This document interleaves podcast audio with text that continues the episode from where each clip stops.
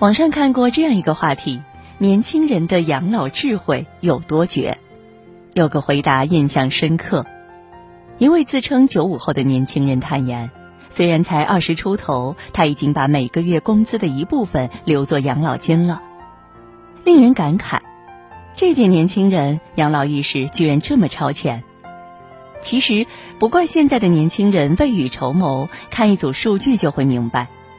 二零二零年，我国六十五岁以上人口达一点九一亿，占总人口的百分之十三点五。预计二零五七年，中国六十五岁以上人口达四点二五亿，占总人口的百分之三十二点九到百分之三十七点六。老龄化社会造成的一个结果是，年轻人并不是不想养老，而是养老压力超过他们的能力，他们力不从心。寄托子女养老已经不再现实。对每个人来说，养老都是一件应该提前规划的事情。虽然养老院一直都是刚需，但现实是好的养老院住不起，便宜的养老院不敢住。随着老龄化时代的到来，越来越多的人探索出了各式新潮的养老观念，既不用去养老院，也不拖累子女。以下几种新型养老方式。等你老了，想选哪一种呢？酒店养老。最近啊，网上看到一则新闻，家在西安的独居老人蔡阿姨，因为家里房子拆迁，一直没有找到合适的住处，就临时住进了酒店。住了一段时间后，她萌生了就算在酒店养老也不错的想法。首先，性价比高，蔡阿姨要不住酒店，就要去外面租房子。条件差不多的房子，一个月也要三千元，再加上请人打扫卫生、做饭，怎么也要两千五百元，再算上生活费，一个月怎么也要七千块。住在酒店不用打扫卫生，酒店的服务也很周到，吃饭问题也很好解决。蔡阿姨选择的这家酒店提供自助早餐，且菜式丰富，不仅有中餐，也有西餐，还有饭后水果。午餐和晚餐，蔡阿姨会选择吃素食或者叫外卖解决，想吃什么就点什么，不用买菜做饭，不用刷锅洗碗。其次，进出自由。相比养老院，酒店养老最让蔡阿姨满意的一点就是进出自由。要是进了养老院啊，凡事都要听从安排，无论做什么事都要报备，连孩子来看望都要预约探视。自由生活惯了的蔡阿姨很难接受这一点。相比养老院里护工的颐指气使，酒店的服务人员更加尊重客人，礼貌又不失热情。最后适应独居。有人问蔡阿姨为什么不跟自己的孩子住一起呢？这个问题啊，蔡阿姨看得很开。孩子成家后都有自己的生活，两代人的生活习惯不一样，住在一起难免会有摩擦。再加上蔡阿姨是独立惯了的一位老太太，也不喜欢自己的生活被打扰，所以还是习惯独居。蔡阿姨在酒店里的生活，每天四五点醒来之后，在床上看一会儿小说，然后起床做运动，一百个俯卧撑不在话下。运动过后，她会在专门的按摩坐垫理疗半小时。吃完早餐就去酒店附近散散步，或者在酒店看看书，跟子女视频通话。蔡阿姨的业余生活也很时髦，没事炒股，偶尔网购，老年生活简直不要太惬意。酒店养老的模式相比于养老院更自由、更便宜，但也非常考验老年人生活的自主性、独立性。当你不想跟孩子一起住，也有自己的精神生活，酒店养老不失为一种节省人力财力的养老方式。旅居养老。随着生活水平的提高，越来越多的老年人对养老提出了更高的要求。年轻的时候，他们把时间、金钱、精力都花在孩子、工作身上；退休后，终于有时间追求自己的诗与远方，于是旅居养老应运而生。央视走遍中国曾播出一档节目《旅居养老，乐在途中》。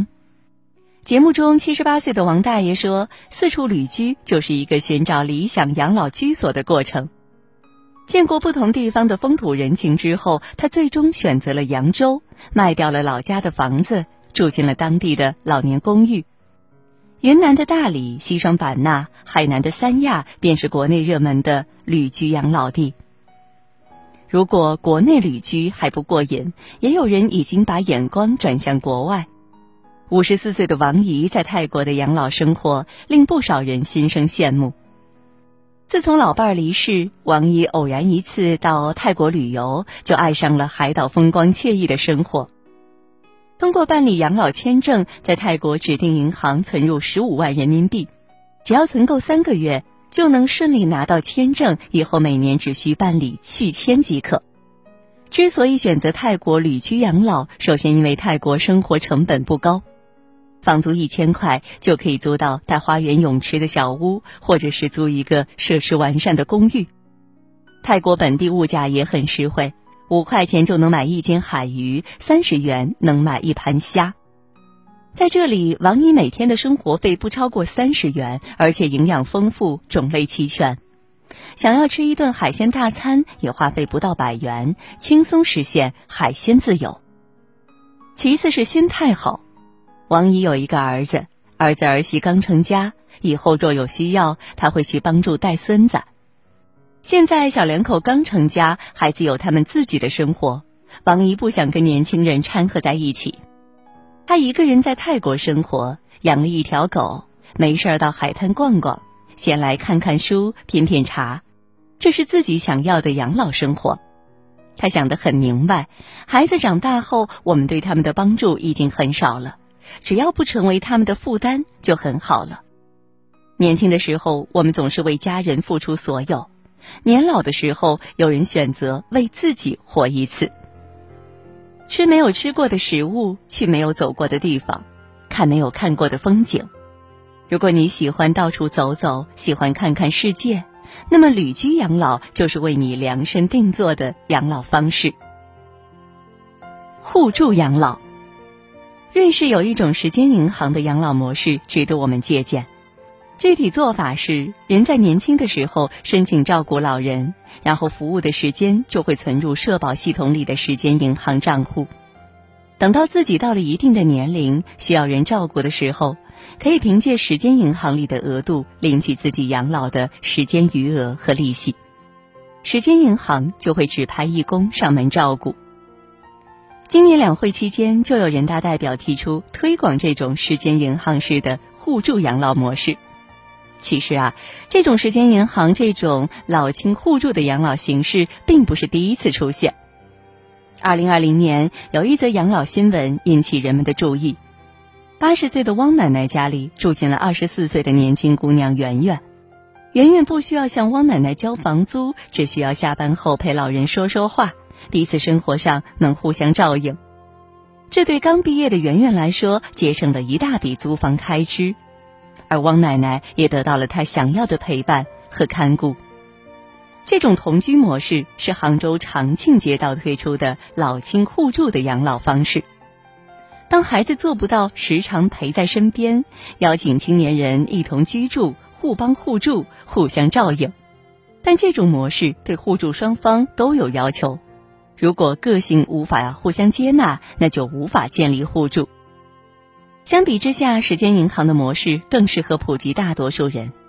当服务成为一种时间余额，并产生时间利息，付出多少就支取多少，公平合理。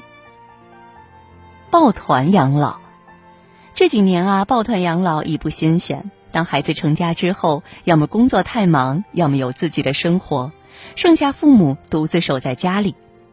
有一些老人决定不依靠孩子。找上喜好相投的朋友，过一种互相照应的集体生活。北京有这样一位老人，找到十四位好朋友，在北京郊区合租了两个别墅，过上抱团养老的生活。原本他们都是非常要好的朋友，大家彼此知根知底，性格相投。大家住在一起之后，平时打打牌、聊聊天儿，想吃什么就一起做饭。做饭的食材都是自己种的。他们在小院中开辟出一片菜地，播种、浇水、施肥，享受着收获的快乐。晚上还会叫上老友去卡拉 OK 房一展歌喉，或者一起跳跳广场舞。不会的动作，朋友们都会互相指教。平时没事的时候，就拉着老伙伴开着车到周边城市看看，丰富一下退休生活。集体生活最担心的就是发生摩擦，为此他们还事先签订了一份免责协议。如果共同生活中有什么身体疾病，所有的责任将自己承担。想孩子的时候就回家住几天，孩子想来玩也随时可以过来。养老团的阿姨说，找到了自己想要的养老方式。如果没有意外的话，打算一直住下去。如果你有一群志同道合的朋友，付得起抱团养老的费用，那么抱团养老会让你体验一段高质量的退休生活。随着社会发展，相信以后会有更多的养老方式出现。看到以上几种的新式养老观念，我们会发现啊。想要过一个舒适体面的退休生活，需要满足以下几个条件：第一，金钱储备。没有足够的金钱储备，就没有所谓的选择权。想要过一个体面的退休生活，就要尽早为自己做打算。对别人再好，不如自己手里有钱，趁尚有余力，为自己的老年开始存钱。第二，身体健康。到了一定年纪，就要保持运动，定期体检。要知道，躺在床上需要人照顾的老年，根本没有生活质量可言。久病床前无孝子，为了老年以后的亲子关系，也要保持身体康健。而且，老年的自理和健康，相比请保姆和进医院，已经省下了不少钱。第三，适应独立。有很多老人喜欢跟着孩子一起生活，但是两代人的生活习惯毕竟差异巨大。